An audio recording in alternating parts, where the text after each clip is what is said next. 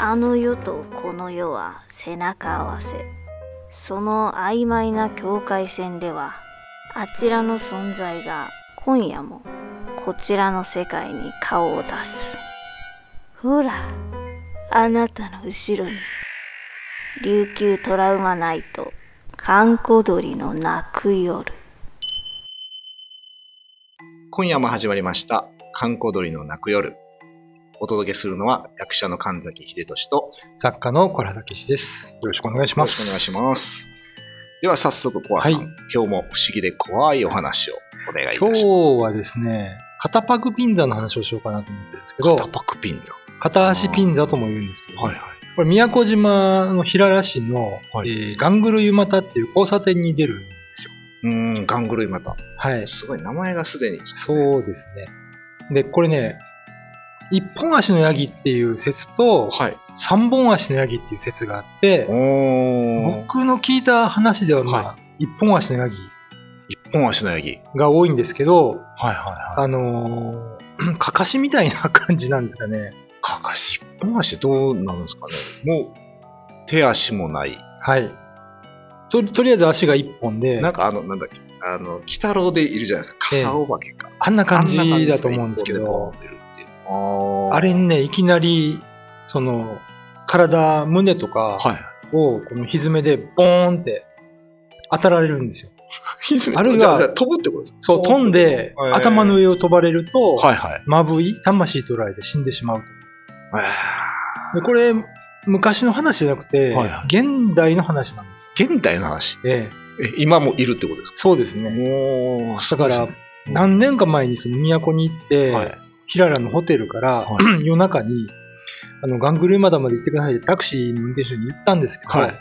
最初の運転手はいがおじいちゃんで、えあん、あん、いかんって、そんなところに兄さん行ったらダメやっさって言われて、え。へえ。で、そのタクシー結局乗車拒否されて、あすごいね。次のタクシーで来ました。だから本当に信じてるんですよね。ええ。これでもさ、どっちが怖いですかね ?3 本と1本。なんかね、そのいややっぱ、体の一部分が欠損したものっていうのはマジムになるんです。マジムって妖怪ですね。はいはいはだから、片耳がない人気ラウは、耳の切られた牛、ああ、豚。い。ああ。かはいはい。あの、食い切り牛って言って首の切れた牛。そういうのがマジムになるんですよね。だからまあ、まあ、体の一部分が欠損してるということで、まあ、まあマジムンという意味なんでしょうけど、このガングルユマタっていうのは、昔その、ガンを置いてた場所なんですよ。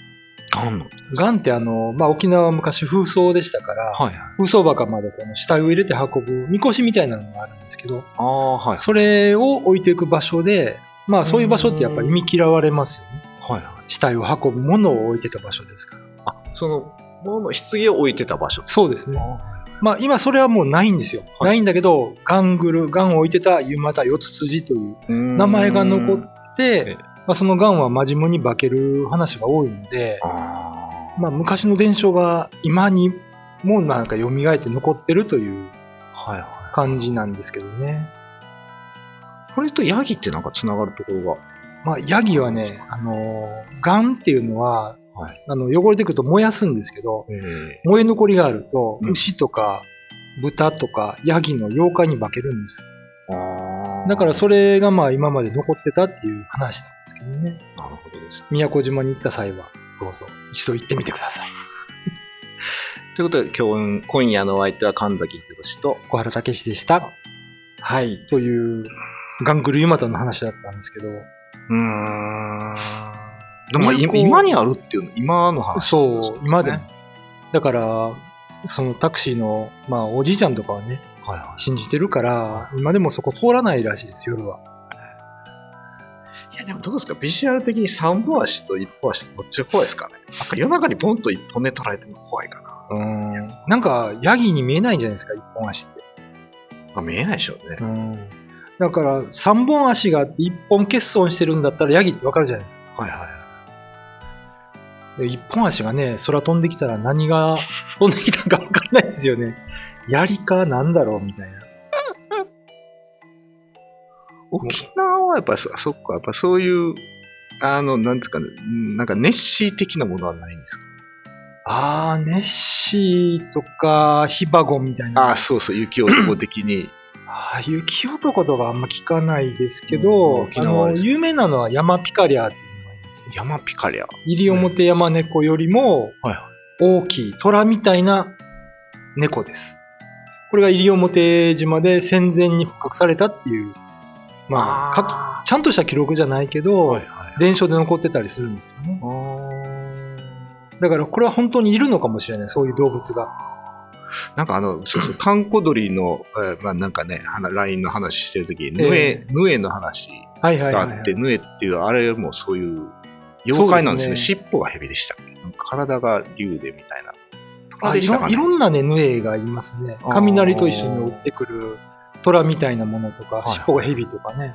でそのまあ、ウィキペディアで調べたんですけど、そのヌエにその今言ったその、西表山猫なんか、山ピカリア。山ピカリアもはい持ってましたね。これってなんか繋がるもんは。なんかまあ、猫科だからかな。だからね、なんかね、その、昔の伝承を読んでると、はい。漁師さんが山ピカリアをこう撃って、はい。肩に担いで降りてくるのを見たっていう島民の証言とか あるから、ヌエ、まあみたいなんだけど、実際にいる動物なのかなっていう気はしてるんですよ。まだなんかそこら辺いそうじゃないですか。西表のジャングルの奥とかね。ああ、まあそこら辺はね、なんかうね、んなんか不思議な動物がいてもおかしくない。そうそうそう。で山猫が発見されたのもすぐ最近ですよね。うんうん沖縄、その、まあちょっと前ですけど、ヤンバルテナガコガネっていうすごい手の長いのも最近発見されたので。そういうのがね、まだまだいるような気はしますね。まあね、山、あの、そうですね。あの山の中にはそういうのがいても ねおかしくはないです。で面白いのが、その、えっ、と、北部の木城あたりで、はい。木地村のことをブナガヤって言うんですけど、岸村っていろんな名前ありますね。いろんな名前があるんですよ。で、そのブナガヤも、あのーマジムンって思ってる人と、はい動物って思ってる人がいるんですよ。動物？はい。え、でも人型でしょ？人の方。人の形なんですけど、はいは家の人に聞くと、はい。なんかね、小さいシーサーみたいな。四四つ足で立ってたり、二本足で立ったりとか、はい。で、山からね、松明を持ちながら歩いて降りてくるんですよ。